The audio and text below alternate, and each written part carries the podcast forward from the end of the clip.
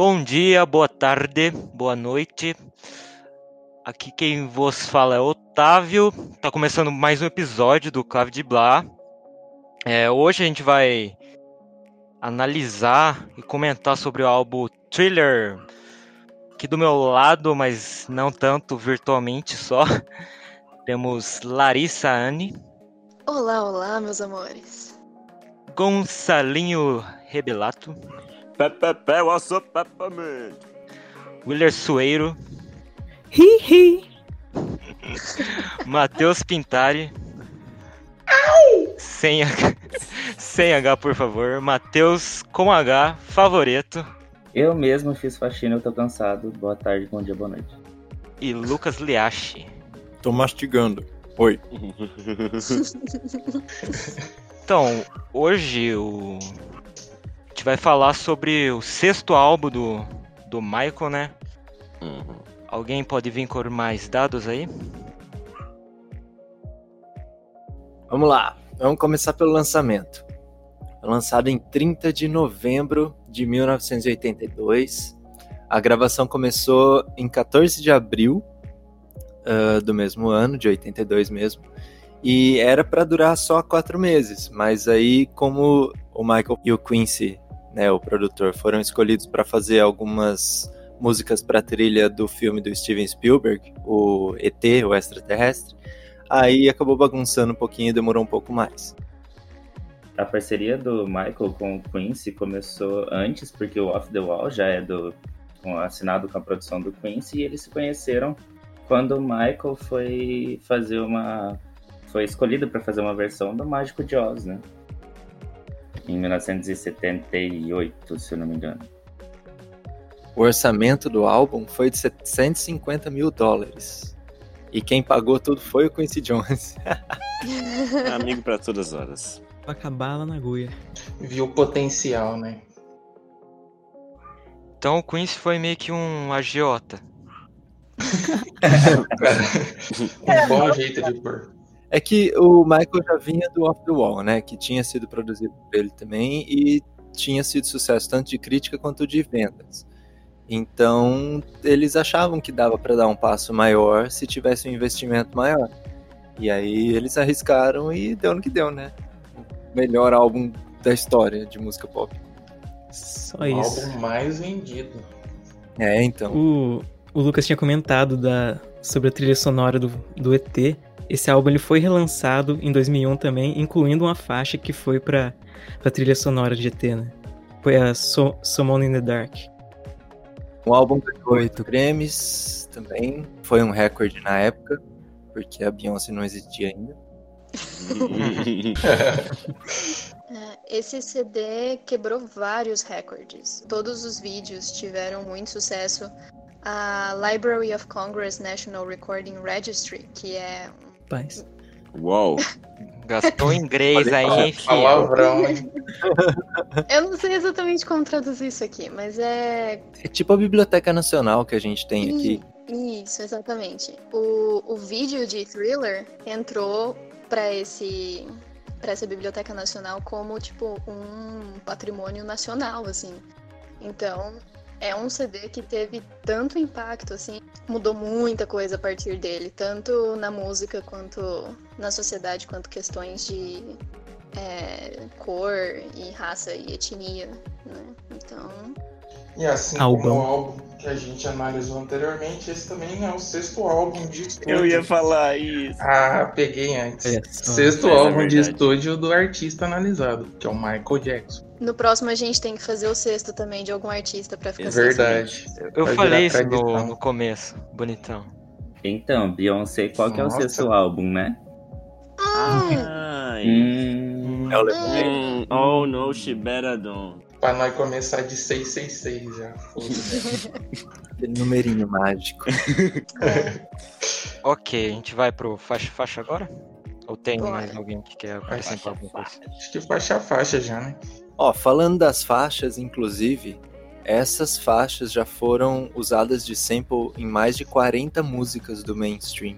Sim. Isso é muita coisa. Inclusive, Wanna Be Starting Something, primeira faixa, foi usada em Don't Stop the Music da Rihanna.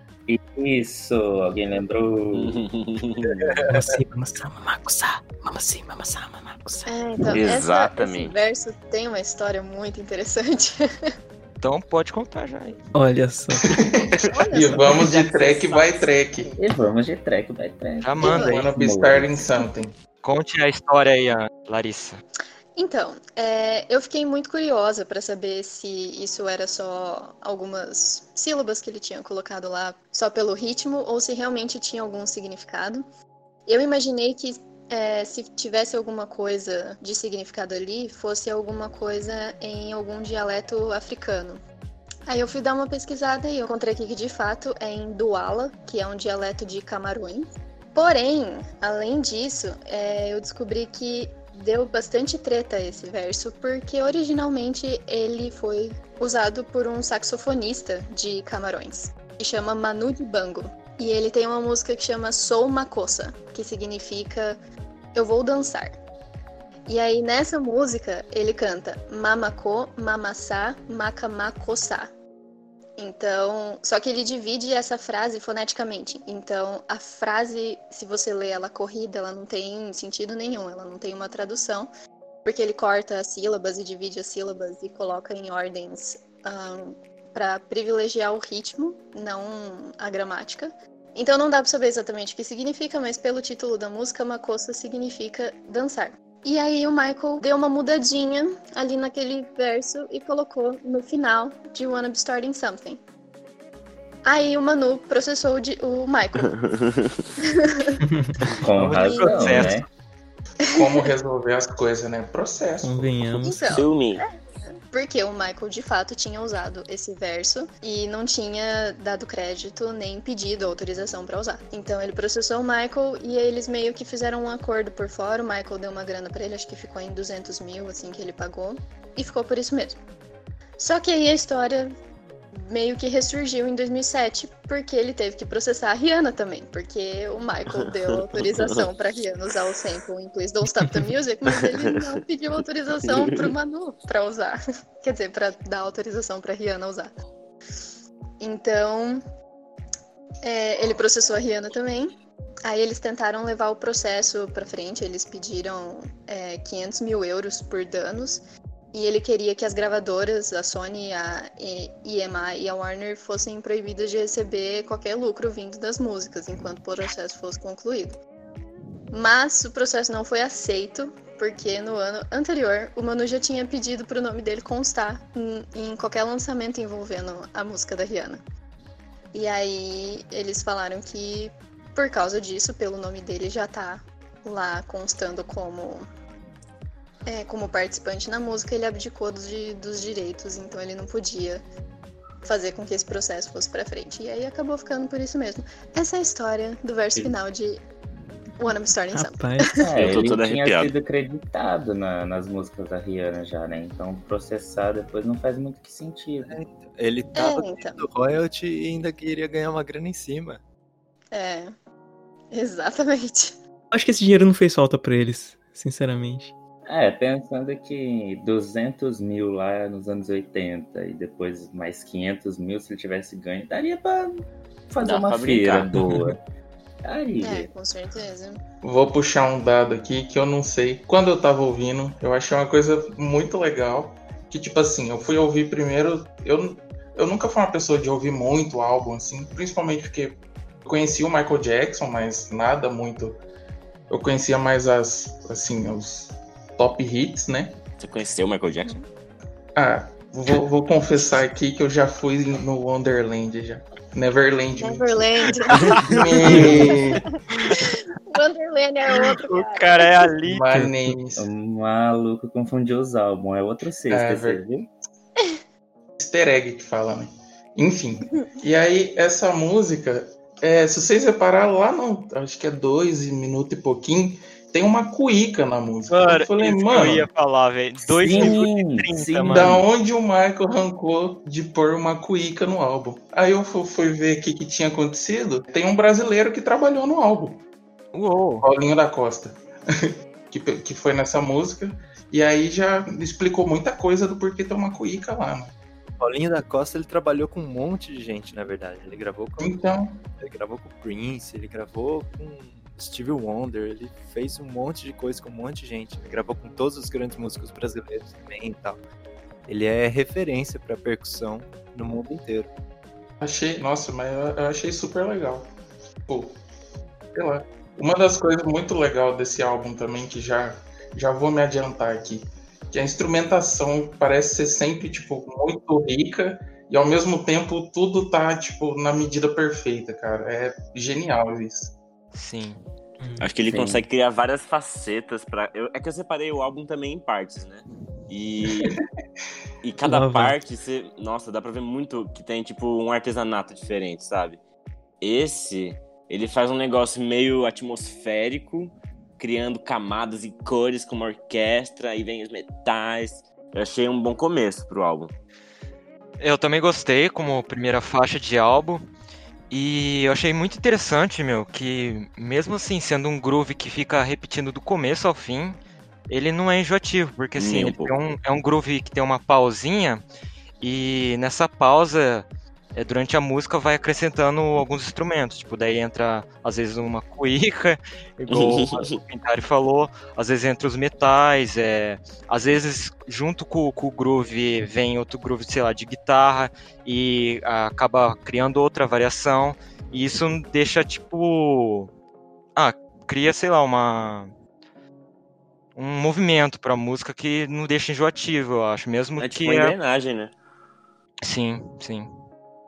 Essa música, ela, ela é simples, mas ela é muito bem trabalhada, assim. Então, Simplesmente muito bem simplicidade dela é, então, a simplicidade dela é muito bem pensada. Então é fácil você pegar esse groove e seguir até o final e você não ficar enjoado de ouvir, porque é simples. mas Meio é bolero de. Ravel. Uhum.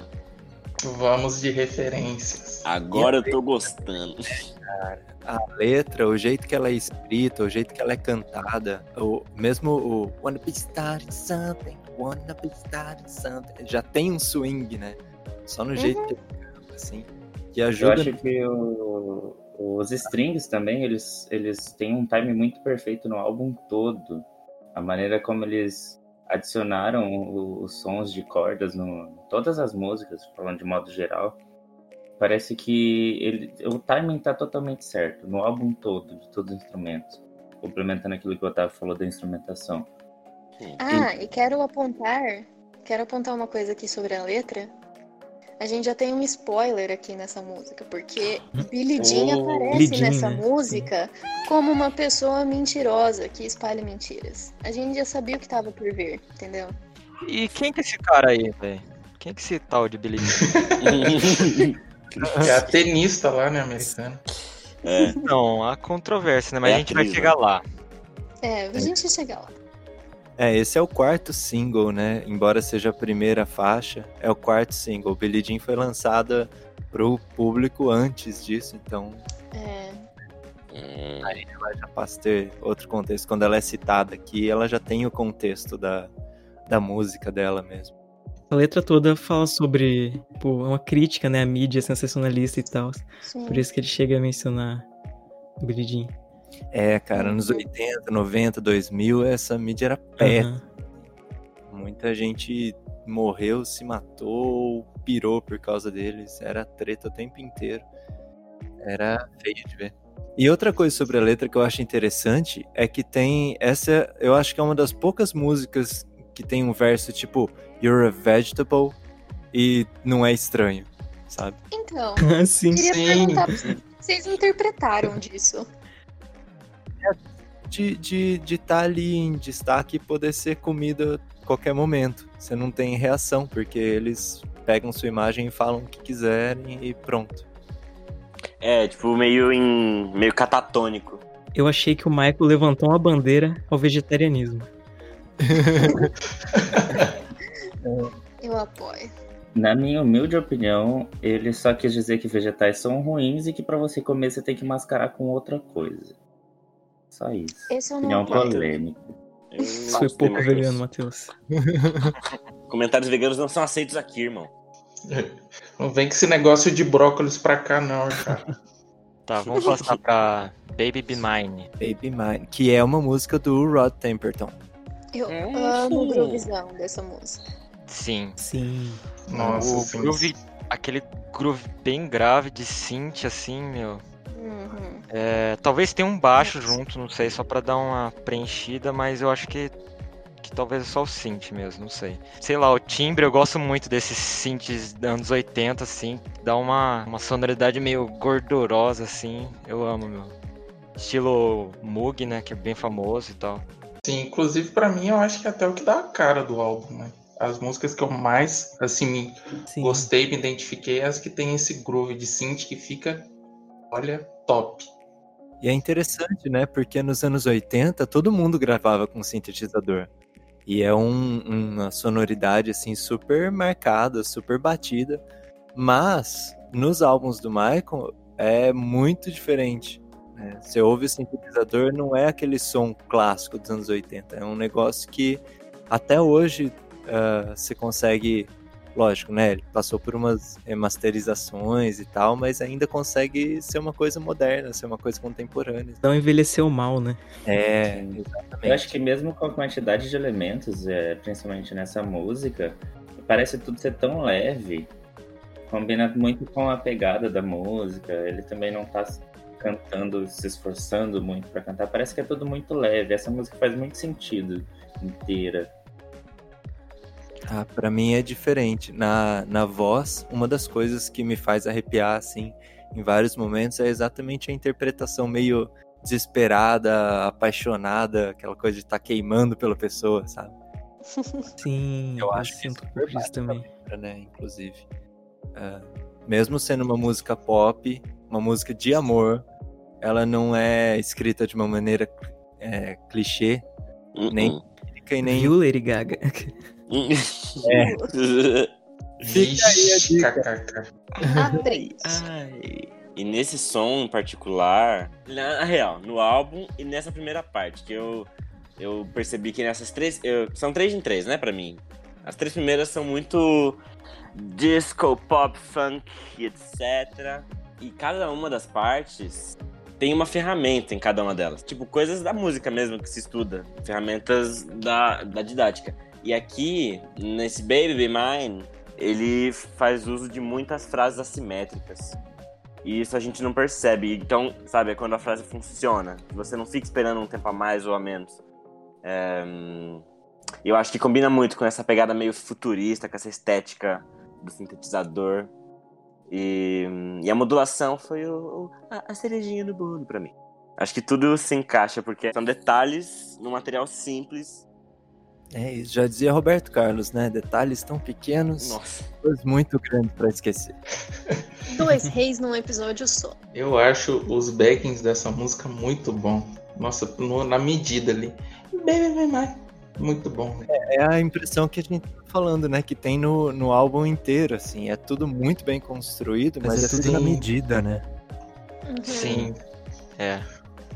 Uma, uma coisa legal que eu achei, já talvez finalizando aqui o Baby Be Mine, é, olhando no YouTube, tem um vídeo da orquestra da Petrobras Sinfônica tocando essa música. Eu achei bem legal. Olha só.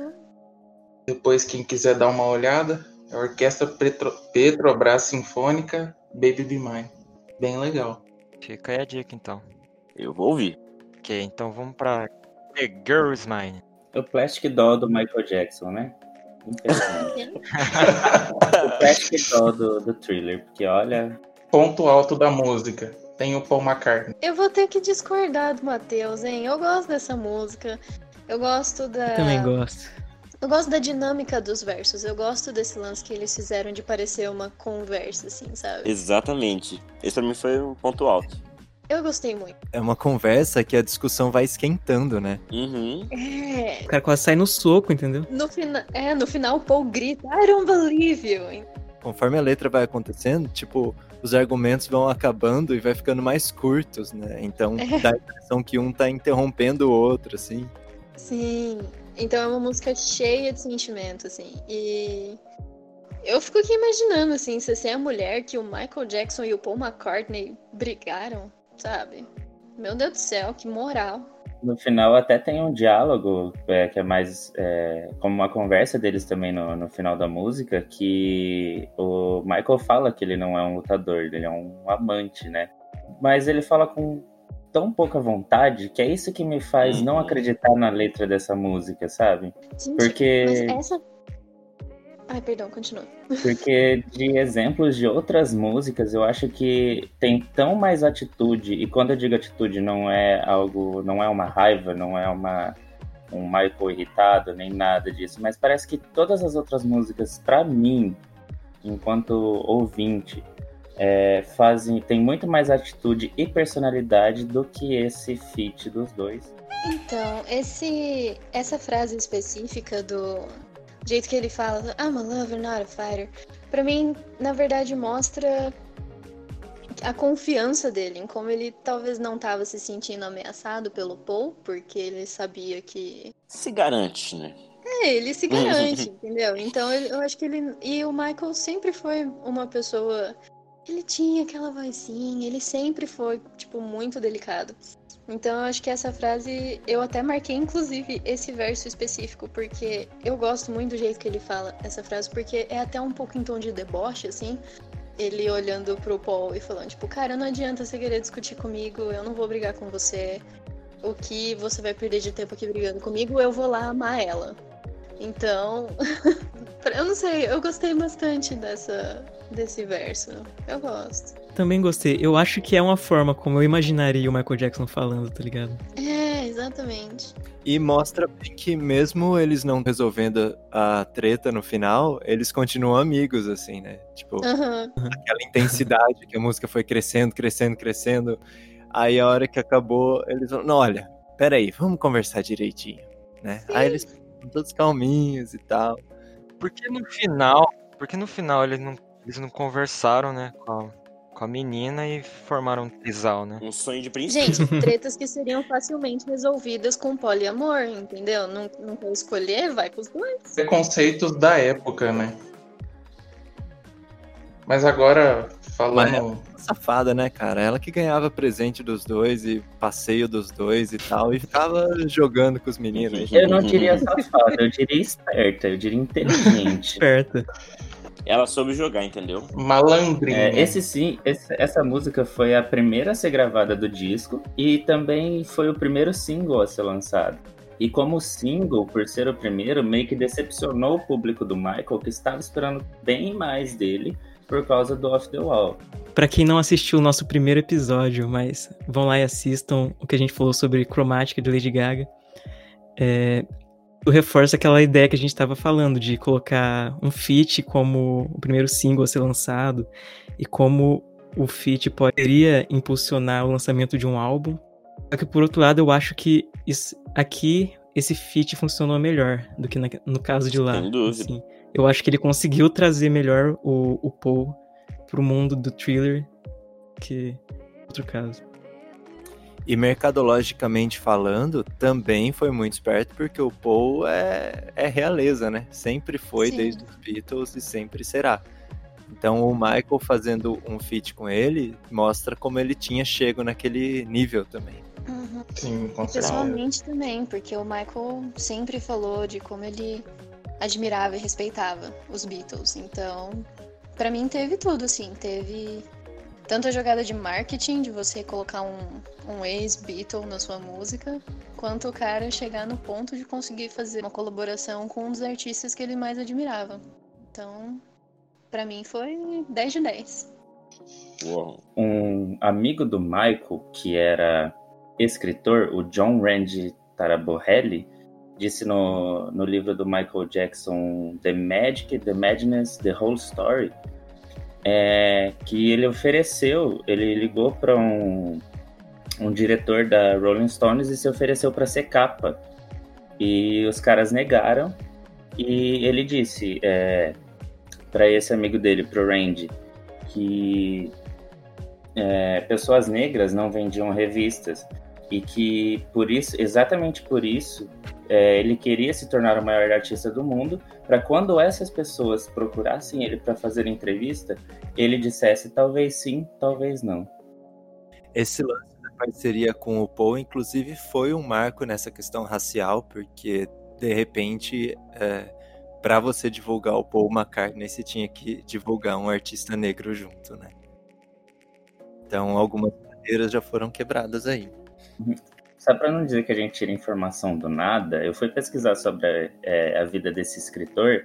Ele conheceu o Michael Jackson quando o Michael Jackson tinha só 11 anos e ele estava assinando com a Motown Records ainda, que era a gravadora anterior da que depois ele foi para Epic Records, se eu não me engano. E aí depois é, os dois se mudaram para Los Angeles e o, o John Rand, que entrevistava ele para várias revistas. Então os dois tinham um vínculo de amizade muito grande já também. Só para contextualizar um pouquinho mais, quer dizer, o que o Matheus tinha falado no começo sobre a música em si, de não ser o ponto alto do álbum, eu, eu vou concordar também. Eu acho que o que o Matheus quis dizer, e eu penso isso, é que a música ela é boa, mas no Thriller, que é um álbum que assim tem tanta música boa, ela acaba não sendo assim um destaque. Então acho que, que é um pouco disso. Eu vi desse jeito, pelo menos. Se ela tivesse em outro lugar, talvez eu veria ela com outros olhos. Não, de fato, eu concordo que não é o ponto alto do CD também. Isso eu tenho que concordar. É... O que eu discordei dele foi que ele falou que essa era Plastic Doll do CD. Aí forçou a barra. Calma lá, Calma meu lá, amigo. né? Gente, eu não gosto Olha de boca Beatles. é Eu detesto Beatles. É por isso que eu não Aí já é um da probleminha música, seu, né?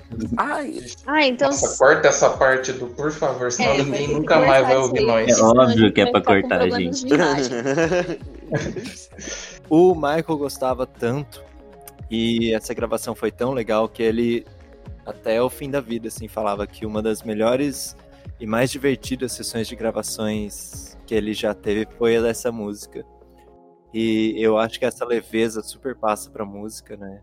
Ah, o climinha dela, assim, pelo menos no começo, Total. por mais que eles estejam discutindo, né? Ainda tem um lance, assim, que você sente a amizade dos dois.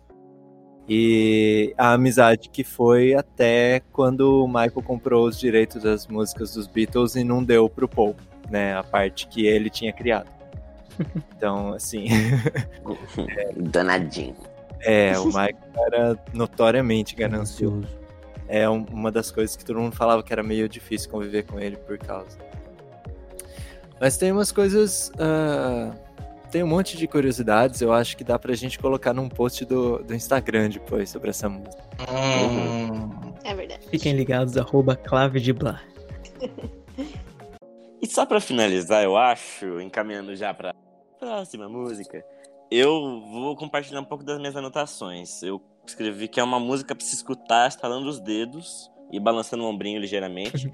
e mas o mais legal que me chamou a atenção foi justamente essa coisa de pergunta, resposta nessa competição, que é um conceito super barroco, assim, hiper mega bar, pra quem conhece, segue lá.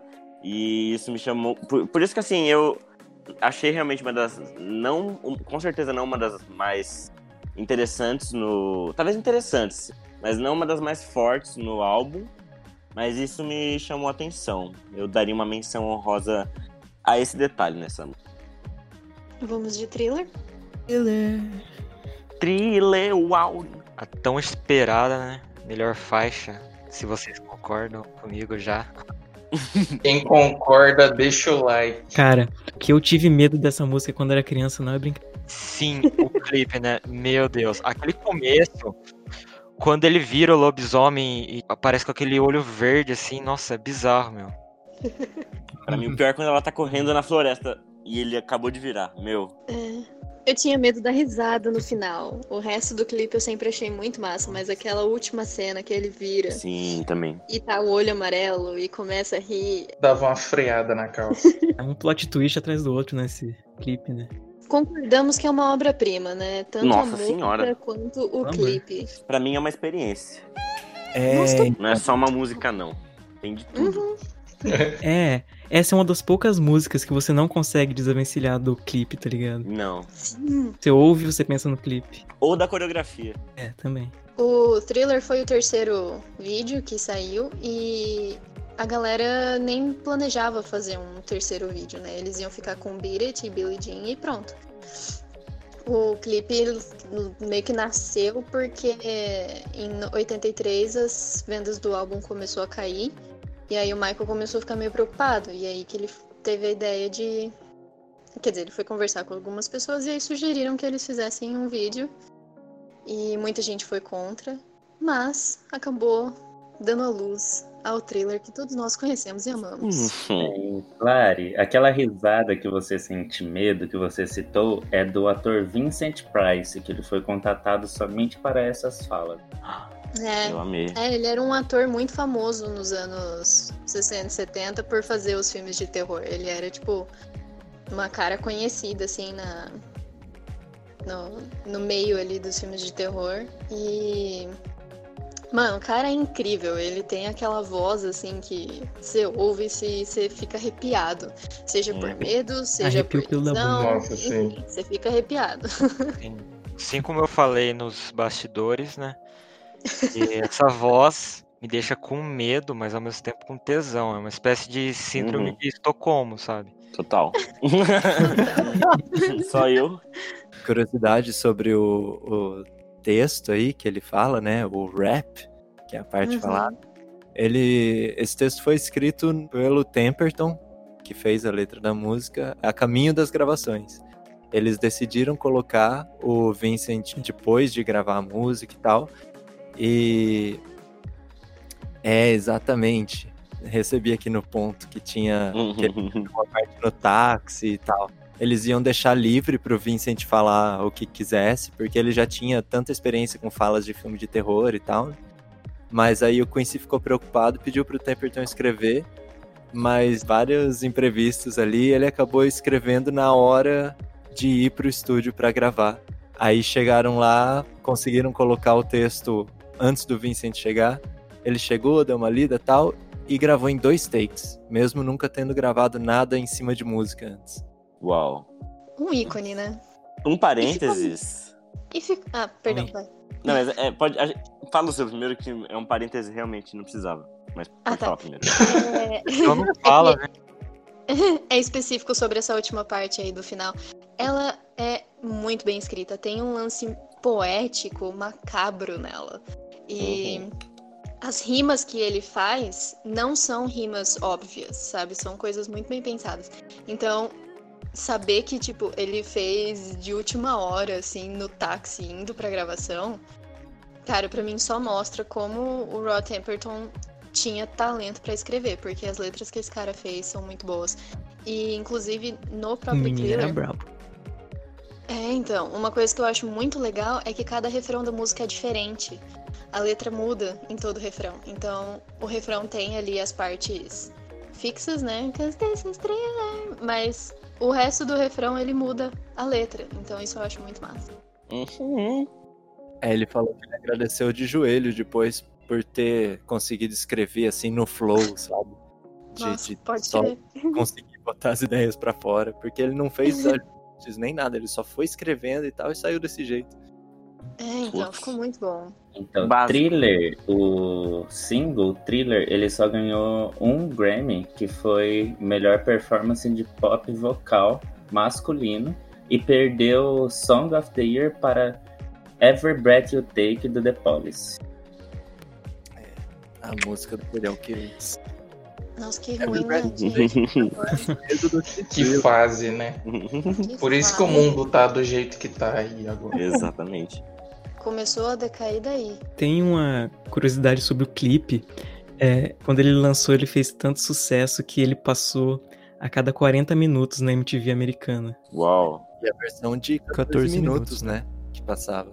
Nossa, que sonho. Inclusive, depois tem mais boatos sobre a MTV aí, que vai ser, vão ser destrinchados mais pra frente. Lá vem bomba, hein, Exatamente. galera? E, Lá vem bomba. e quem diria, né, que se for ver nessa época, a MTV tava acabando de nascer e É. o, o que fez, assim, transformar no que transformou, grande parte foi por causa do Michael Jackson. E pensar que os caras não estavam afim de pôr a música dele, mas isso é assunto pra mais pra frente.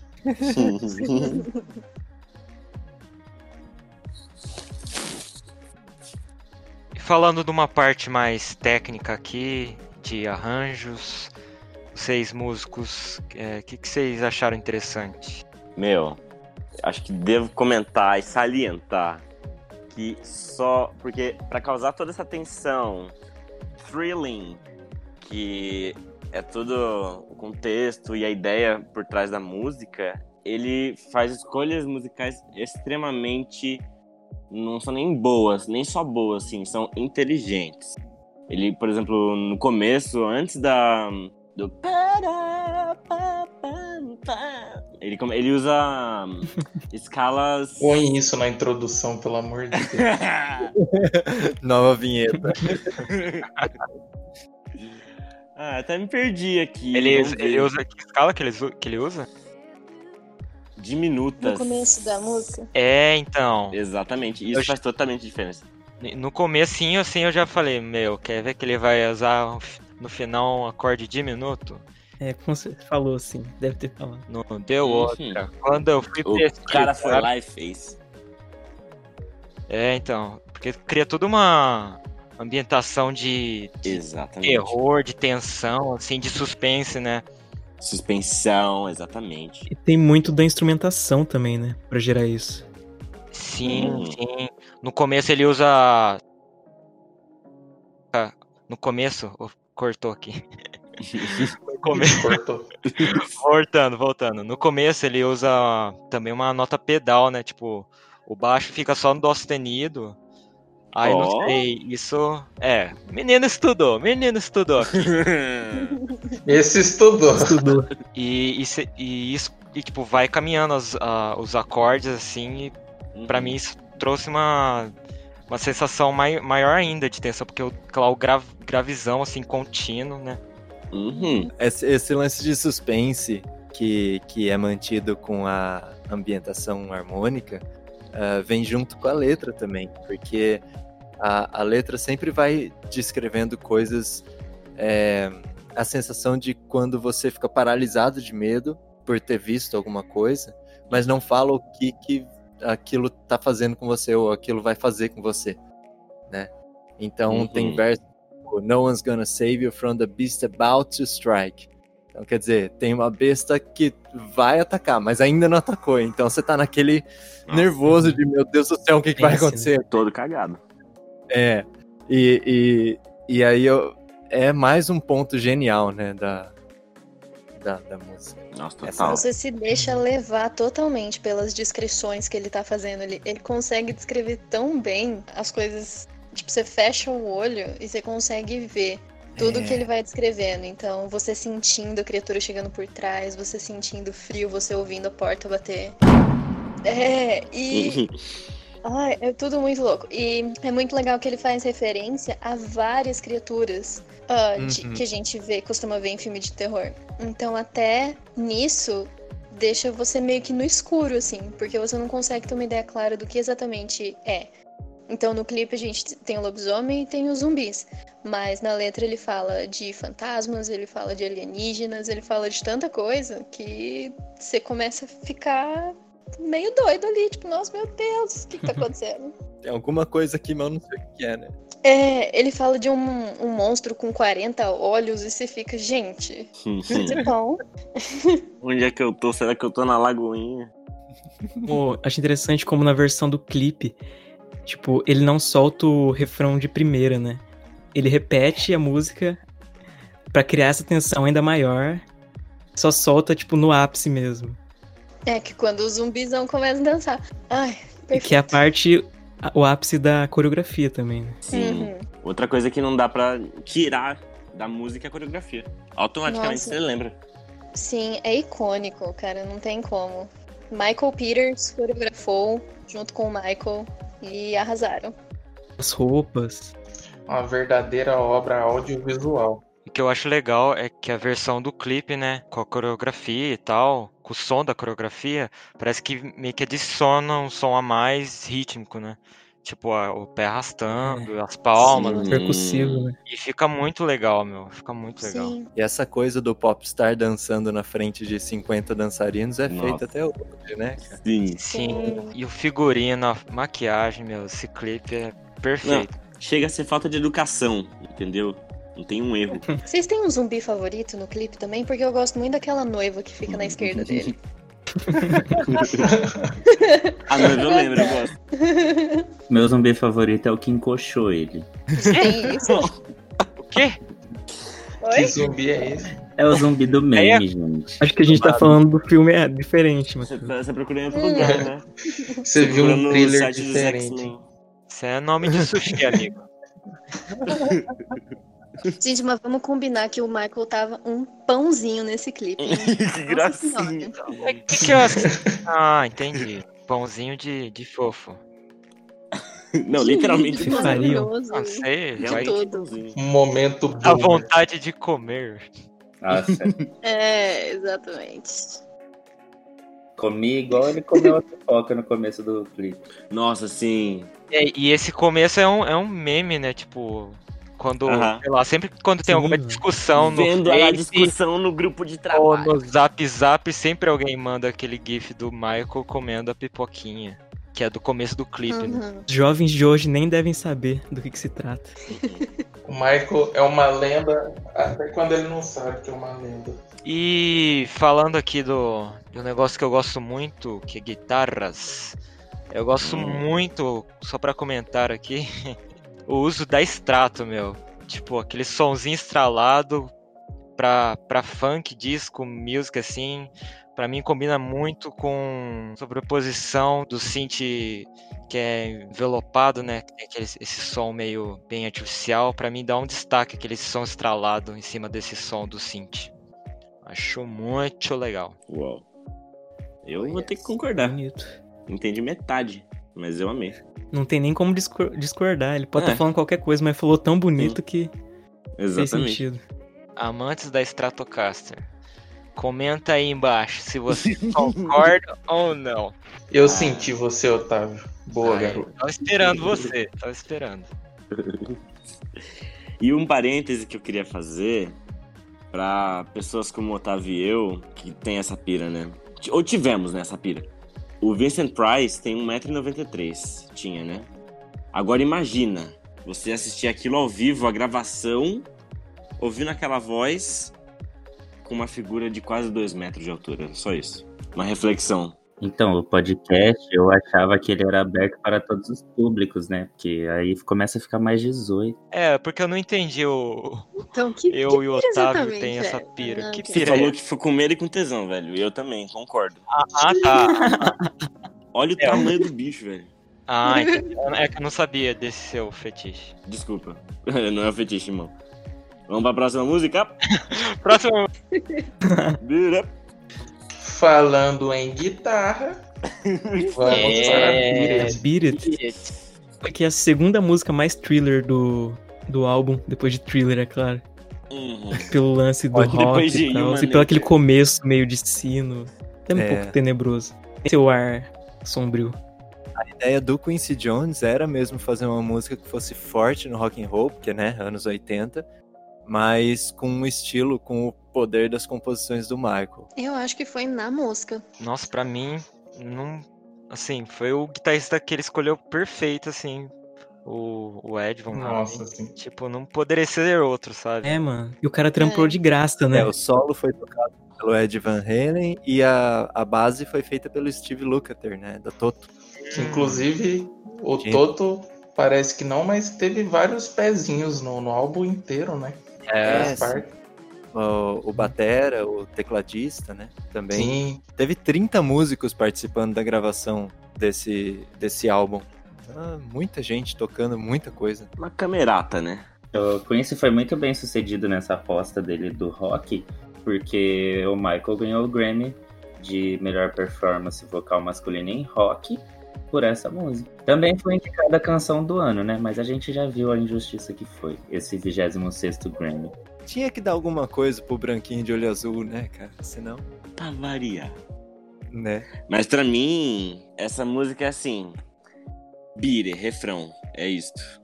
Toda a construção me faz, assim, regozijar-me no refrão. Acho justo. Eu já começo a regozijar-me no, na introdução. Uhum. Porque Oh, tem yeah. ali que alguém toca um chocalho, cara. É um chocalho. Antes da, da entrada da bateria, tem Aham. um chocalho Uhum. muito rapidinho ali que anuncia que a coisa vai começar. É só um. Só isso. É, então, eles usam. Eles, ele parece que usa bastante desse, desse artifício de colocar uns elementos sonoros únicos, assim, durante algumas músicas, pra avisar que vai vir alguma coisa. Tipo, no solo dessa música, foi a primeira vez quando eu tava prestando bem atenção mesmo, e ouvindo de fone, dá pra ouvir um. Mano, Uma tá- madeirinha batendo ali, né? É, então parece tipo uma. é, alguém batendo numa porta, assim. Numa porta, assim. Sim. E ele plugando depois o, o cabo no, no, no amp, né? Essa, parte isso. eu não, essa parte eu não percebi, Essa mas você não vi tá falando. É, presta atenção, meu. Ele, tipo assim, tem o barulho, absoluto. parece que de alguém batendo numa porta, tipo, hello, motherfuckers, agora eu que vou entrar. Aí depois Ah. é, tem o. Tem o. Quando você pluga no amp faz aquele barulhinho assim, Sim. tem antes do solo. É que se for pensar, Comentem aí sobre o solo, meu, porque. Ele tinha esquecido ficar- de ligar a guitarra, né? É, talvez foi isso, né? Na Acho pressa. que foi. Na pressa ali na hora ele teve que. inclusive, eu vi que na, na gravação da- das guitarras, acho que foi no, no solo, um dos, dos alto-falantes lá pegou fogo na gravação. Que era o negócio, Meu era rock and roll nervoso mesmo. Não tem nada mais rock and roll do que botar fogo nas coisas, né? Exatamente. Ainda mais com quem? O Ed Van Halen ainda. Tá né? pegando fogo. É engraçado porque ele recebeu, ele teve que receber três ligações do Quincy pra acreditar que ele estava sendo convidado a participar. E foi a mesma coisa que aconteceu. Ele acabou trabalhando de graça, né? É, Nessa gravação. E foi a Nossa. mesma coisa que aconteceu com o Lukather, que fez a, a parte rítmica, só que quem ligou pra ele foi o Michael. Então ele tem uma entrevista que ele fala que o Michael ligou pra ele e falou: Hi, this is Michael Jackson. E ele só xingava e desligava. ligava e tal até três vezes também. Depois descobri que era o Michael mesmo e ligar de volta. Fala, não, eu quero, eu Era quero. trote. Gente, eu amo o Lucas imitando o Michael Jackson. Eu vivo pra isso. Sério. Quem ama o Lucas imitando o Michael, digita dois aí nos comentários.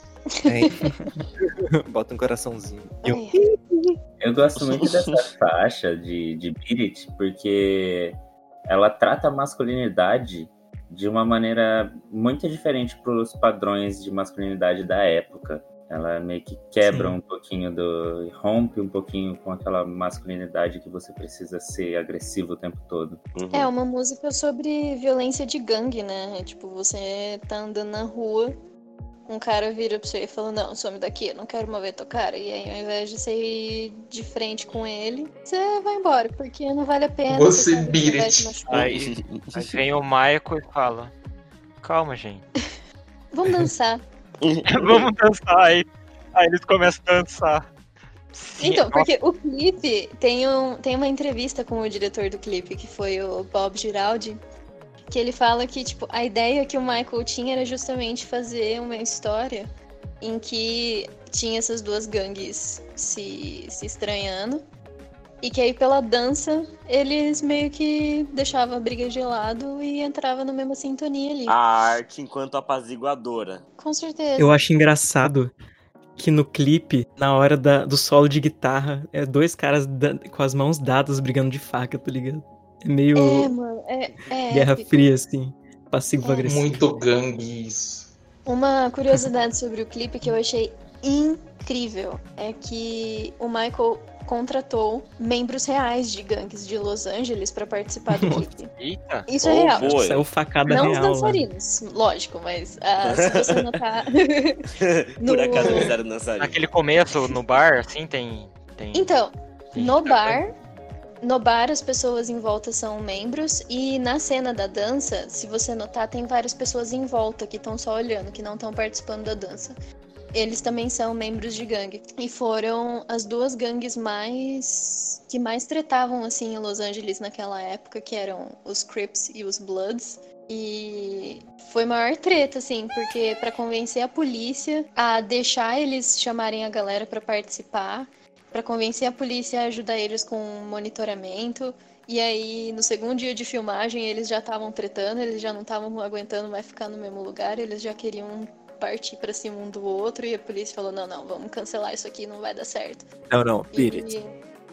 É, beat it. Um fato legal que eu vi, já que a gente tá falando do clipe, é que, segundo o próprio diretor, que nem a Larissa disse, o Bob Giraldi, é, comentou que essa é, uma da- essa é uma das poucas músicas do Michael que ele não coreografou nenhum passo dela. Foi tudo criado por, por uma outra pessoa. Achei super legal essa, esse dado, assim. Inclusive, o- as pessoas que coreografaram as músicas são os dois que estão brigando de faca na hora do solo.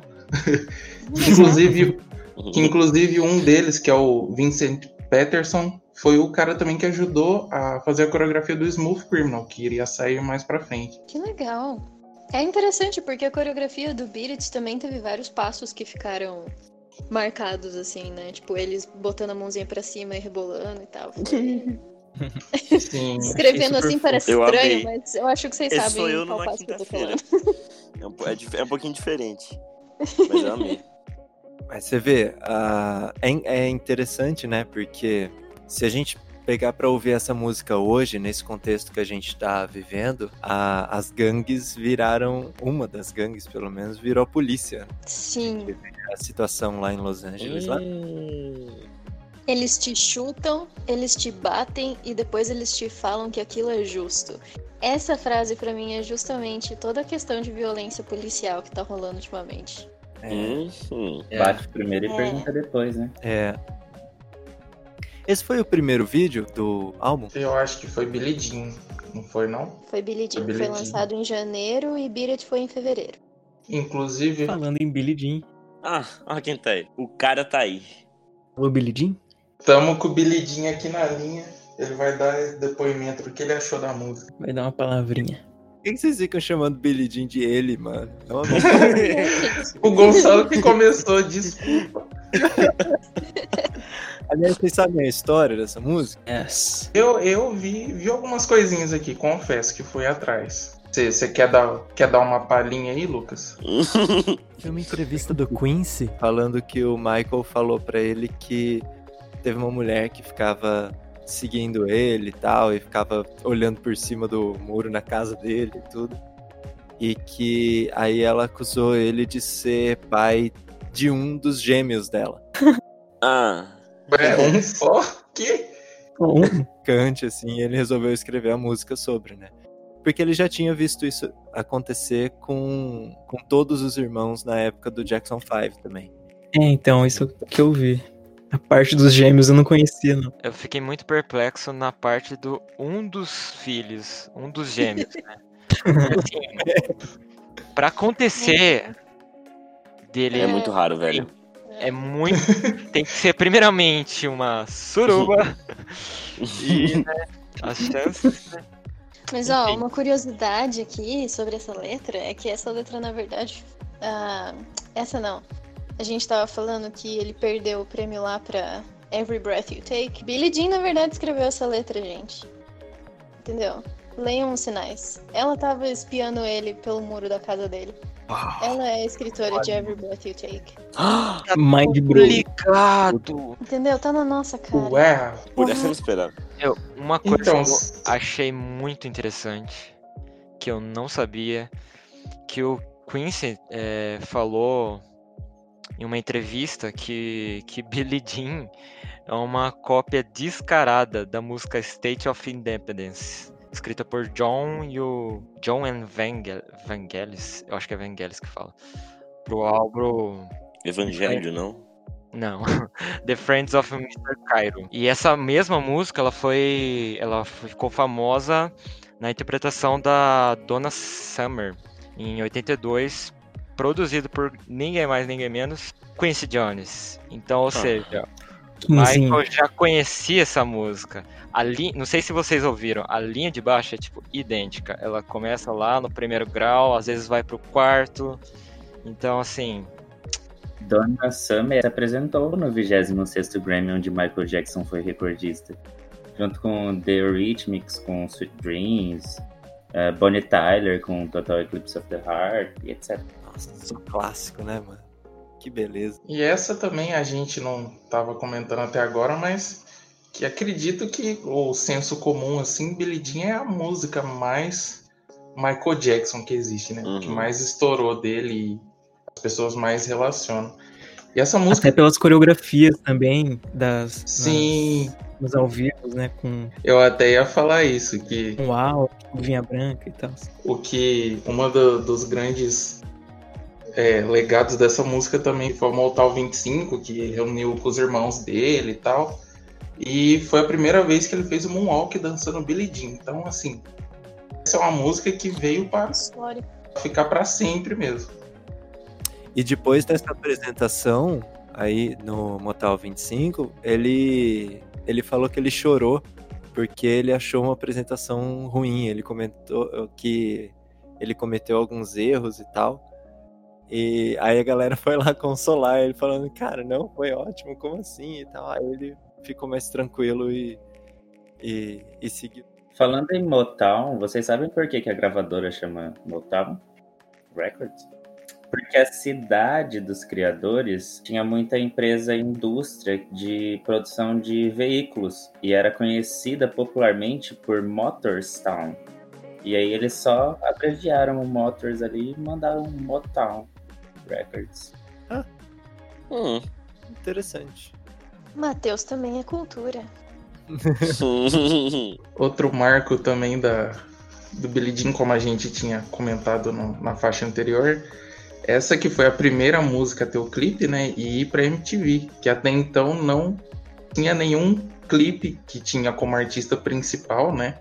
Um, uma pessoa negra. Então Michael Jackson, além de, de ter feito já tudo isso, ainda conseguiu ser o primeiro artista negro a ir ao ar na MTV.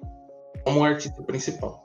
essa entrada na MTV veio por pressão do presidente da CBS, que era a gravadora dele na época, que falou que não ia mais dar vídeo nenhum pra eles passarem. É, Sim. tava fazendo sucesso, né? Porque Billie Jean foi o segundo single. E ele falou que não ia dar vídeo nenhum pra eles passarem e ia jogar na mídia que eles não queriam passar por causa de racismo. Uhum. Aí eles falaram, não, tudo bem, tudo bem, a gente passa e tal. E aí. Spill the tea. E, E é muito, é muito engraçado porque foi meio que lucro mútuo, tanto pro Michael quanto pra MTV, porque, como já falaram antes, a MTV na época ainda era relativamente nova e a audiência que os clipes do Michael deu pra MTV que fez a MTV crescer e ser esse canal que a gente tem hoje como referência e o espaço que a MTV foi meio que ah, ameaçada a dar pro Michael foi histórico, assim, tanto pra ele quanto pros artistas negros que vieram depois dele, que só tiveram espaço no canal também por essa mudança que rolou por causa dele. Então foi meio que um lucro mútuo ali pra eles. A MTV foi fundada em 1980, então fazia dois anos só que ela tava rolando. Ah, então. Era super novinha. É um nenê. Vamos pra o Woman Nature. Yes, eu só queria, só pra finalizar, comentar que essas três, Thriller Beat e Billie Jean, eu imaginei, quer dizer, eu separei né, nessa minha viagem aqui, que são as três talvez mais marcantes é, e, e propositalmente ou não, não sei, elas ficaram nesse grupo, entendeu? Então esse segundo movimento pra mim é como se fosse, é, na real esse álbum pra mim é muito tem uma inspiração muito barroco italiano. Normalmente a segunda parte de uma sonata, por exemplo, barroco italiana, é a parte mais enérgica. Pra mim isso tem um pouco a ver. Só pra finalizar então também essa parte de do Billie Jean, eu acho muito bonita a inspiração do Michael Jackson para vários homens brasileiros que também, assim como o Michael, proclamam em voz alta que a criança não é dele para várias pessoas no Brasil. Caramba. Crítica social. Legal, fodelástico. Por essa ninguém tava esperando. Se fosse uma Eu cobra acho tinha que me eu picado. entendi. Parabéns a todos os pais que vão comprar cigarro aí no Brasil. Michael Jackson está com vocês. E a, a homenagem pra vocês. Human Nature? Oh, yeah. Oh, yeah. Yes. Foi composta pelo Steve Porcaro, que é o tecladista da Toto. E ela foi composta Toto. depois da filha dele ter uma briga na escola. Ela tava no parquinho e tal, veio um menino e bateu nela. Oh. E aí ela chegou em casa chateada, né? Ele foi buscar ela e tal. Eles conversaram e ela ficava perguntando por que que ele tinha feito isso. E aí ele foi pro estúdio para terminar as gravações do quarto álbum da Toto, que estava acontecendo ao mesmo tempo que ah, as gravações de Thriller. E aí ele sentou no piano e tal e acabou fazendo uma demo dessa música. E tinha um outro tecladista que estava participando das gravações de Thriller, que também era da Toto. Ele chama David Page. E aí o Quincy ficava pedindo música pra ele. Mas quando ele foi gravar os, as demos dele pra mandar pro Quincy, acabaram as fitas que eles tinham em casa. Os dois estavam morando juntos na época e tal, né? O, o David e o Steve. Aí ele- o Steve falou, ó, usa essa aqui e tal, e eles acabaram gravando no lado A da fita que ele tinha Human Nature no lado B. Que era fita cassete, ainda tinha dois lados e tal, né? Pra quem nunca viu uma fita cassete, aí tem que explicar como Os jovens aí. Vai ter uma foto na descrição. Foto, vocês sabem. Uma fotografia. E aí, a hora que entregaram pro Quincy, ele ouviu tudo e tal, se animou com a Human Nature, falou pro David, nossa, adorei essa aqui. E aí demorou meia hora pra ele admitir na conversa, assim, que não era dele a música, Ah. era do Steve. Nossa. E aí o Quincy falou, meu, a gente precisa dar um jeito, a gente precisa gravar essa música.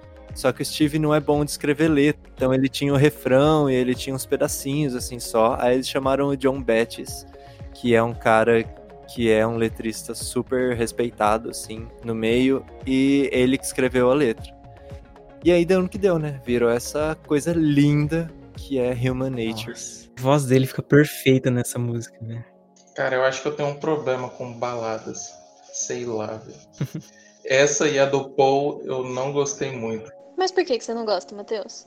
Ah, é porque, não sei, o que me pegou nesse álbum foi o que o Otávio tinha falado do aqueles groovezão de sintetizador, aquilo lá foi pra mim a... Aí chega nessas que é mais ah, legal, mais lentinha. Não sei, não não sei. Mas você não acha que Pra dá um mim- contraste interessante ali pro Sim, álbum sim. um todo? É, então, é, é, é legal, mas assim, foi o que eu falei, é uma coisa, eu acho que é um problema meu mesmo de Ih. eu não curto tanto assim. Eu tenho que concordar. Desculpa. Brincando, Matheus. A gente ainda te ama. É, eu, eu acho que fica um contraste legal mesmo. É, que tem que ter um mo- momento da violência ali do rock and roll, tem que ter um momento de dançar no gruvão e tem que ter um momento de ficar agarradinho, né, cara? É uma É, violência, mas a mensagem é de paz. Reflita. Então, essa música em específico, eu acho que ela não só é linda ah, da letra, assim, mas eu acho que ela também é muito significativa porque ela passa justamente a, a mensagem que o Michael tentou passar a vida inteira, né? Ele sempre estava envolvido nesses lances de paz. E já tinha o clipe de Beat It, né? De, que mostra como ele acreditava que a música e a arte e outras formas de resolução de problemas podiam resolver as questões de raiva e de violência que as pessoas sentem, né? É, ele era um Então- romântico, né? Nossa, não, e o I'm a A lover, lover, not, not a a fighter, fighter. né? Ó, Exatamente. Oh, no. Se eu fosse você. Chills. E não tava errado, né? Cara, porque Michael Jackson morreu faz um pouco mais de 10 anos aí, parou de dançar. Ah, hoje a gente tem pandemia, tem terceira guerra mundial, tem guerra Olha civil. a situação que o mundo tá, gente. Como é que entendeu? pode, né? É isso, Você a já gente andou depois do Michael. É, e então eu gosto dessa música. Eu, eu não só acho ela lindinha e bonitinha, assim, me dá um, um calorzinho assim no coração, mas eu acho que esse calorzinho que eu sinto é justamente de sentir a conexão que essa música tinha com as coisas que o Michael acreditava. É isso. Você que está ouvindo, escreva aí embaixo nos comentários quais músicas do Michael Jackson poderia salvar o mundo do coronavírus. Heal the world. Make a better place. Eu gosto do finalzinho. Tchara, tchá, tchá, tchá, tchá, tchá, tchá. Pra galera que curte um bom jazz aí, só falando, Miles Davis gravou uma versão dessa música. Vale a pena ouvidinha. Uau. Uou! Não sabia, não sabia. Vou pesquisar depois. Essa música foi a mais ampliada do, do álbum. Que eu falei antes que tinha mais de 40 outras músicas, né? Com, com samples desse álbum. Essa foi a mais ampliada. Pretty Young Thing. E vamos de melhor música do álbum, né, meu amigo? Forçou a barra. Forçou a barra. É, eu acho que aí também. Mateuzinho não, não tá no ponto hoje, hein, Mateuzinho? Ficou É. Mandou um plastic doll lá atrás. Né, Opiniões né, controversas. Foi só, foi só uma, uma zoeira ali, um easter egg pros ouvintes do podcast. Ah, só os ouvintes vão entender. É, é a música mais vibes do álbum, é a música mais yes. Sei lá, é- serve pra qualquer situação. Eu ouvi desde a primeira vez que eu ouvi, eu já gostei muito. Eu não diria que é a melhor, mas é uma música que quando começa a tocar eu não consigo ficar sem dançar. Eu gosto muito da energia dessa música. Eu acho que ela tá no meu top 3 ali. Eu gosto bastante dela. Sim, eu não esperava nada, justamente pela posição que ela tá no álbum, de estar quase lá no final, de ser a penúltima música, eu, não esperava nada dela e simplesmente pra mim se tornou a favorita do álbum. Me identifiquei muito e gostei muito. Uhum. Aqui legal que eu reparei, tem outra assim, brincadeira que ele faz com ferramentas musicais, que é naquele no final, eu falo rei, vocês falam ro, igual o Fred Mercury fazia, sabe? E Ele ele brinca muito com a métrica das frases. Isso assim, assim, é muito musical no sentido conceitual de ah, o que que é métrica. Você vai estudar, você pode usar essa música, por exemplo, entendeu? Eu acho que ele Uhum. teve essa preocupação. Não necessariamente Nossa, pra esse tipo de musicalizar, mas de usar, gastar a ferramenta. Pra mim, essa é o pop mais artificial que tem no álbum. Eu não tô dizendo que é ruim por causa disso, porque eu gosto muito do tratamento que o Michael deu pro vocal. O que mais me empolga, o que me distrai do instrumental, que eu acho que é o mais fraco do álbum, né? Depois de tantos acordes diferentões e tantas ambiências diferentes. Essa é só uma coisa mais straightforward, né? Uma coisa mais simples, assim, que faz você groovar, faz você dar aquela dançadinha e tal. Mas eu ainda acho muito mais simples do que o começo do álbum, por exemplo. Sim. Eu acho que é a, a, a faixa que tem mais cara de anos 80, talvez. Ou que seja mais parecido com o que estava sendo produzido na época. Talvez por essa simplicidade. Ô Lucas, quando você fala de tratamento vocal que você gostou, é, seria os efeitos que eles colocaram ou a técnica vocal? Técnica mesmo. O que eu mais admiro do Michael, eu gosto muito, lógico, eu acho que ele dança muito e, e tem uma sensibilidade muito grande, tanto para produzir quanto para compor. Mas o que mais pega para mim é a atenção aos detalhes que ele tem ao gravar a voz.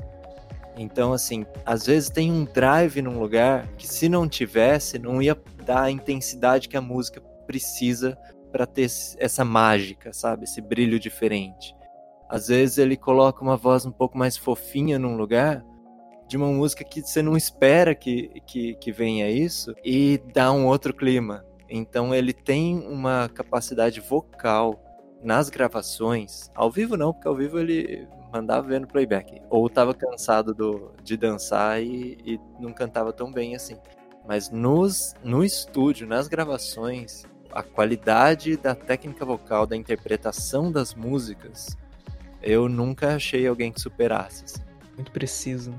É, Eu concordo. e, e de De muito muito bom gosto. sabe? É muito clara a intenção em cada palavra que ele fala. Dá a impressão que ele pega a letra assim e fala: Hum, aqui vou cantar mais gritado, aqui vou cantar mais baixinho, aqui vou botar um- uma rispidez na voz, aqui vou sussurrar, sabe? Sabia manusear a voz, né? Muito, muito. Uma Uma sensibilidade. brincadinha. Tanto que é isso, né? A gente vê as músicas que ele compôs, que nesse álbum foram três só, além de Thriller, né? Que ele fez junto com o Temperton. Você vê essas músicas e você vê as músicas que não são dele, todas parecem que são dele.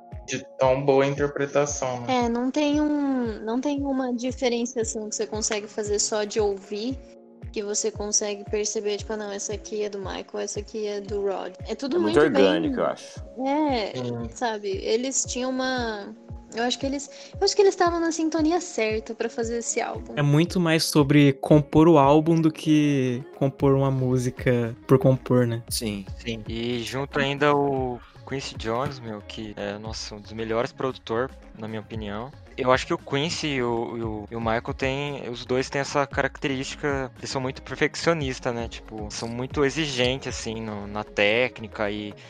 E testam muitas coisas e muda a música e fica mudando o arranjo dela até ficar no ponto que eles querem mesmo. Exatamente, era isso que eu ia comentar agora, tava bom pegar o teu gancho aí, porque depois de finalizado, deles terem excluído 21 faixas de, de thriller para ficar essas nove que a gente conhece, eles gastaram um bom tempo em estúdio ainda remixando algumas dessas faixas, porque para eles, pro Michael, e tanto pro Michael quanto pro Quincy, ainda não tava bom. Então eles gastaram um tempinho ainda em estúdio remixando o que eles já tinham escolhido para deixar no álbum. O Quincy tem uma entrevista que ele deu também que ele mete a boca nos Beatles, porque ele falava que os Beatles não sabiam tocar. Porque uma vez ele foi participar Ui. da gravação e o, o George Martin, né, o produtor dos Beatles, estava produzindo, mas o Quincy estava lá e aí o Ringo passou duas, três horas, sei lá, tocando uma parte, não conseguiu acertar a parte. Aí eles falaram: Meu, tira um tempinho aí, dá um passeio de uma hora e meia, e aí você volta a gente faz de novo. Aí nesse tempo que o Ringo saiu do estúdio, eles ligaram para um outro cara. O cara veio, tocou de primeira música, foi embora, o Ringo voltou. Aí eles falaram: Ó, ouve aí, vê o que, que você acha que dá para mudar. Aí ele ouviu e falou: É, até que não tá tão mal. É lógico que não, porque não é você tocando. Aí o Quincy pode, né? O Quincy pode não gostar de Beatles. O Matheus, meu Deus.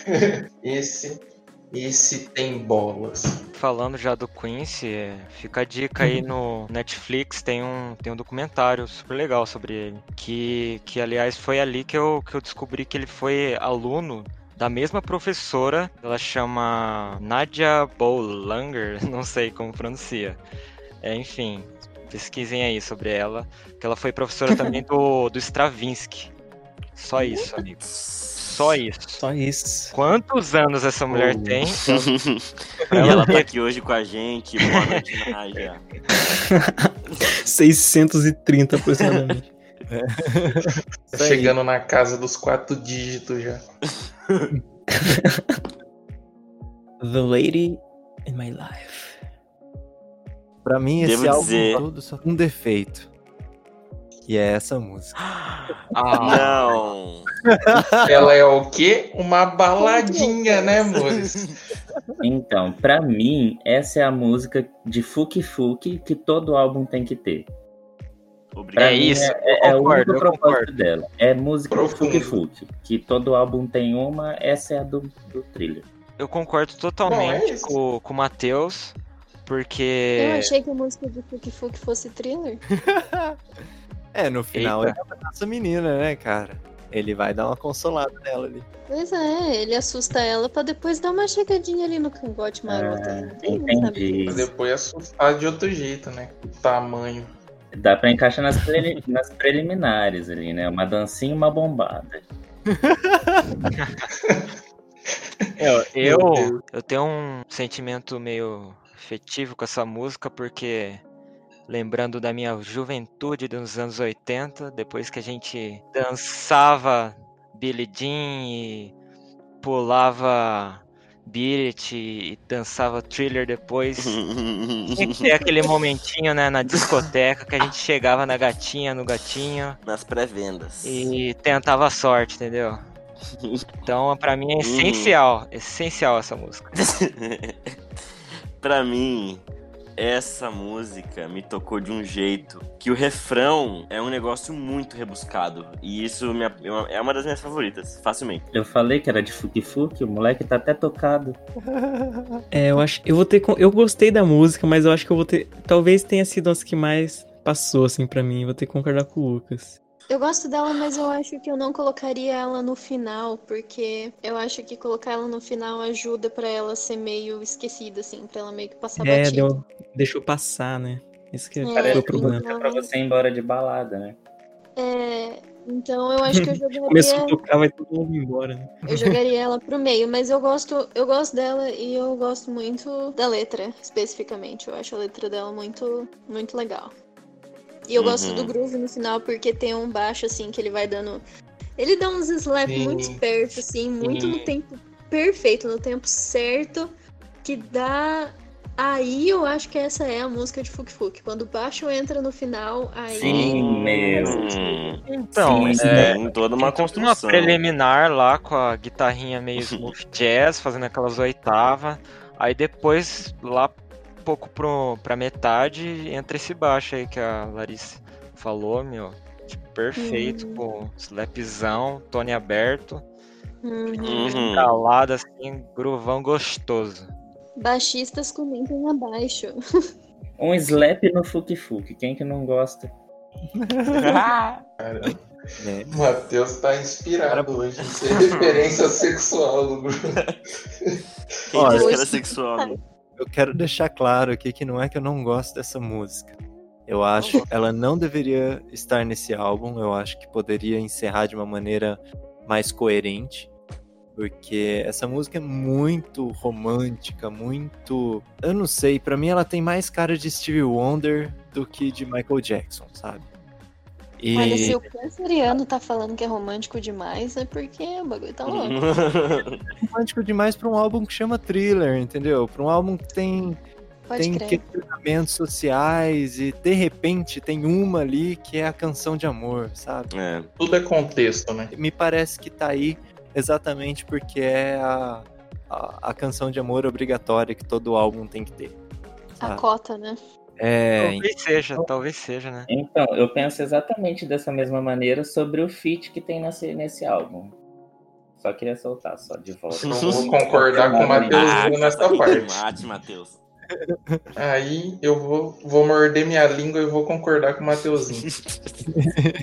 Eu não tô acreditando que eu tô ouvindo isso. Eu queria compartilhar pra fechar aquele meu esquema que eu havia montado. E por que que eu acho que essa música encaixa? Assim, encaixa no que eu imaginei, né?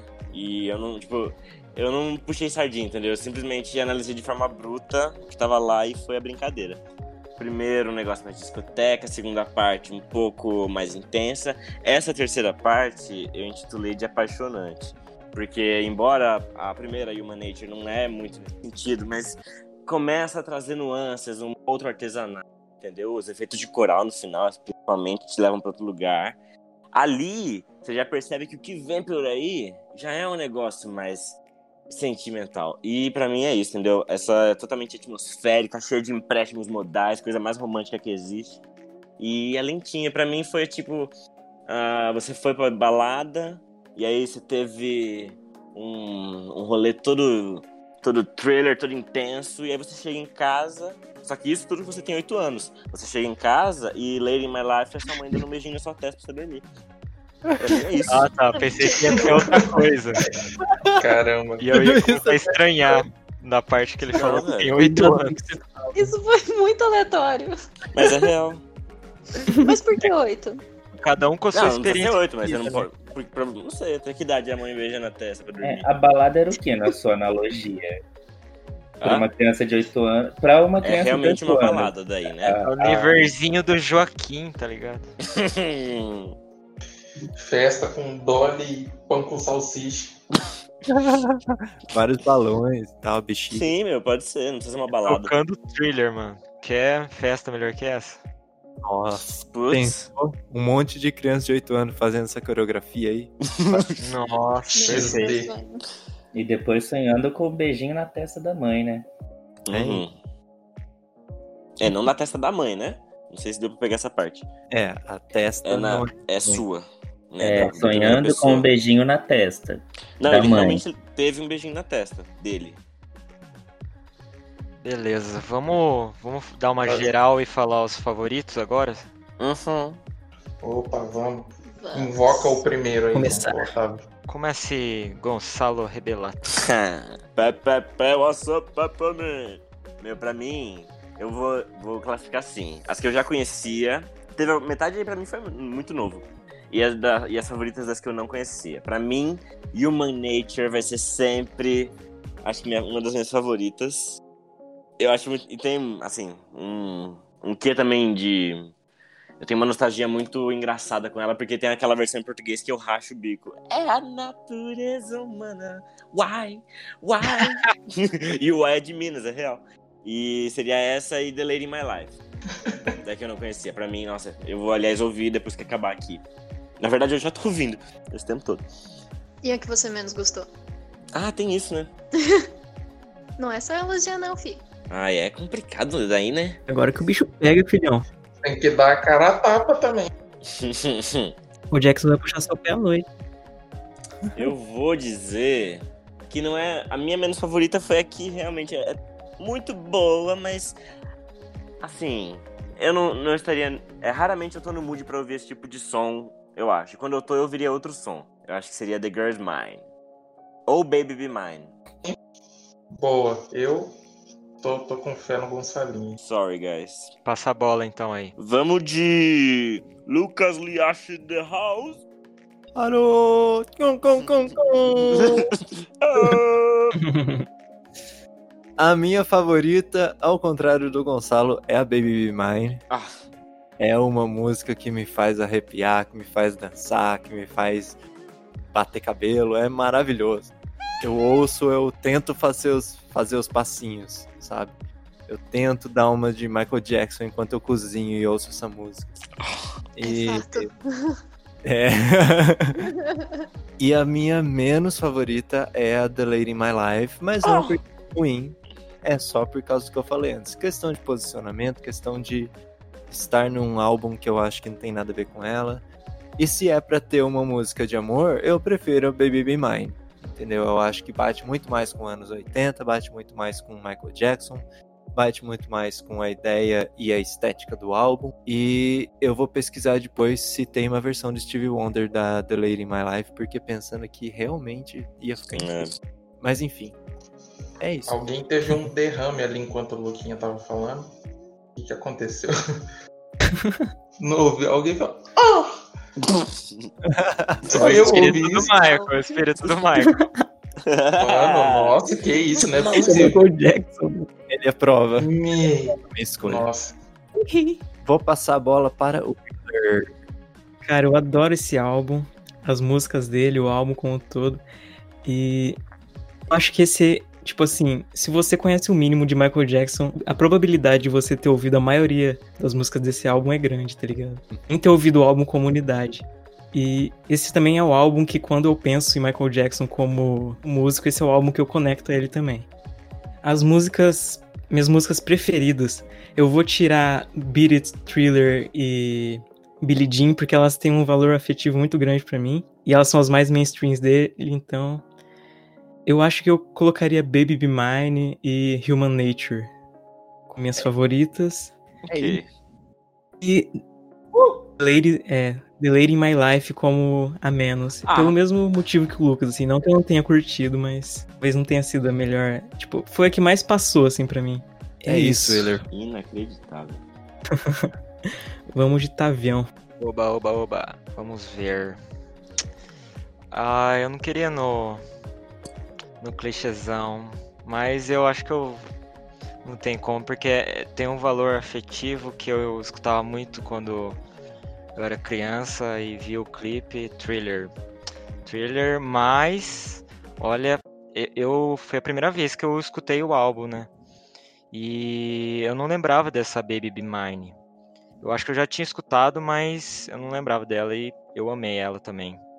Então eu fico meio que entre essas duas que eu mais gostei e mais gosto, né? Agora a que eu menos gostei, vixe, difícil. Nesse álbum é difícil. Mas eu acho que Pretty Young Thing. Eu gostei muito do, dos efeitos que eles colocam no vocal e tal, mas não, não sei porquê, mas não me cativou bastante essa música. E essa foi uma das que mais passou, assim, sem eu perceber. Acho que é isso. E manda a bola. Bem, vou passar a bolita pra Lari. Muito obrigado pela oportunidade. Queria É, agradecer. esse álbum, de fato, como um todo, é um negócio absurdo, histórico por vários motivos, então é muito difícil escolher uma favorita e uma menos favorita das músicas. Mas de favorita eu também vou ter que ir de thriller, porque pra mim é um é um negócio que deu muito certo, sabe? Eu sou muito fã de filmes de terror, então o clipe me conquista a todo segundo. E a música, o jeito que ela é construída, a, a parte do final com o Vincent Price uh, falando aquele poema, sabe? Para mim aquilo é muito Edgar Allan Poe, então aquilo me ganha totalmente. E menos favorita, eu vou ter que decepcionar Gonçalinho e vou ter que Ah, escolher do of My Life também. Todos até Mas- agora, velho. Mas é por justamente pela, pelo posicionamento dela no CD. Eu acho que ela é fácil de esquecer que tá lá. Então, eu acho que ela podia. Se ela tivesse entre Billie Jean e Human Nature, eu acho que daria mais certo. Eu acho que seria um posicionamento melhor. Mas eu gosto dela, mas é a música que, pra mim, eu faço menos questão de ouvir quando eu tô ouvindo o álbum. É isso. E vou passar a bolinha para Pintari. Muito obrigado pela oportunidade. Então, eu vou seguir a mesma lógica do Wheeler, que assim, Thriller, Beat It e Billie Jean pra mim assim, é a, é a trindade do Michael Jackson. Então, vou fazer de conta que elas não podem, não podem ser contadas. Porra. Tudo bem? É, Bateu a boca na pia. eu bati a mão no copo aqui, só. Edita isso, Luquita, pelo amor de Alguém Deus. tá na turbina de um avião ali. né? Caramba, gente. Só um copinho, pô. Ai. É, assim, tirando as três que eu falei, eu, eu consigo separar entre as outras três que eu, que eu gostei e as outras três que não são tão legais pra mim. Uma que nin- quase ninguém comentou até agora, mas que eu curti muito é a, a inicial, que é Wanna Be Starting Something. Eu acho ela genial, essa música. Baby Be Mine também, nossa. E Pretty Young Thing também, que são as músicas que tem aquele, aquele groovão gostoso que eu tinha comentado anteriormente. E aí as não tão legais, eu também vou ter que decepcionar o Gonçalo. Porra, vou de mesmo. Lady... vou de Lady My Life, Quatro não bastou, né? Human Nature e The, The Girl's Mind também, que assim, não, não, não achei a pegada do álbum. Mas Eu acho que é pessoal, hein, Gonçalo? Não, eu tô. Gente, desculpa, eu já falei desculpa, velho. Desculpa, mano. pessoa vendo erudito é outro gosto. e eu vou passar a peteca. Quem tá faltando? Eu. Vai lá, Mateuzinho, faz a boa. Então, eu vou ter que discordar do, do, do Matheus agora, do meu compadre, que falou da Santíssima Trindade do, do Michael Jackson, porque ele esqueceu de Smooth Criminal. Mas, voltando pro, pro foco, Trindade Dessa- do álbum, pô, que isso. é, é. Ah, tá, agora ficou mais explicado. Desculpe, me desculpe. Os, dos top hits, a minha favorita ali com certeza é Beat It. Mas, é, como eu tô ouvindo o álbum inteiro, completo, pela primeira vez pra é, gravar o podcast, eu me apaixonei muito pela Na Sua Estante da Peach. É, Pretty Young Thing. Pretty Young Thing. É, é muito, muito, muito boa pra mim. É, é a minha favorita do álbum. É, contando também com as outras, eh, os top hits também, ainda pra mim é a minha favorita. E a música que eu menos gostei desse álbum, e eu não vou decepcionar o Gonçalo, isso é meio óbvio que eu vou falar, é The Girl Is Mine, porque é um Ele vai me decepcionar. é, a Lari agora, né? Um dia da caça, outro do caçador. É, é um feat que eu acho de. Eu acho desnecessário. Eu acho que o álbum inteiro poderia ser Michael, Michael Jackson. Não ter ninguém além dele. Não agrega muita coisa pra mim, não. Mas é pra mim, é uma opinião pessoal. Tem pessoas que gostam. Nada contra, né? Não vão nas redes sociais do Mateuzinho xingar ele, por favor. Eu tenho até amigos É que Mateus, arroba. Mateus favorito. Não entrem lá, perfil aberto. É, Não mandem nada no endereço. É isso, eu vou passar a bola de volta pro host. Vai, host. Alô, alô, Gavão Bueno. Essa ele estudou. Essa foi pensada. Vamos de meme do Galvão pra fechar. Ah, então é isso. Essa foi nossa opinião, né? Quem gostou, bate palma. Quem não gostou, paciência. Exatamente. E escutem essa obra magnífica do Michael, né? Os melhores álbuns dele. Sem dúvida. E obrigado por ouvir até aqui, quem continuou e também quem só viu o começo, tudo bem. Hum. Pode. Apaga, apaga, apaga. Tem que trabalhar no texto de fechamento. E vamos de trabalho o pro editor, né? Eu não fiz o texto final. Tá, vou recomeçar. Obrigado você aí. que Pode deixar, pode deixar. Tá Para, bom. para todo mundo, para todo mundo. Con- Concentração aqui. Apaga tudo isso, editor. Enfim, começando. Pessoal, então segue lá a gente no, no Instagram, no Face, a gente vai postar no YouTube também. Arroba Clave de Blá no Insta, procure Clave de Blá no Face e procure Clave de Blá também no YouTube. No YouTube. É, obrigado aí, todo mundo que chegou até aqui no final. Ai, caralho. Vai, manda bala. Você começou, você termina. De Não vai dar Brasil. muito obrigado aí, você que chegou aqui at- até o final. Esses foram nossos comentários e opiniões sobre essa obra magnífica do Michael. E é isso. Obrigado a todos os participantes aqui do podcast. Tamo junto. Clave de Blá. Beijo, um abraço. E próxima semana teremos outro episódio. Aguardem. Beijos, meus amores. Obrigado a todos e até mais. Timona! Tchau! Façam fuki fuki ouvindo Deleire in My Life.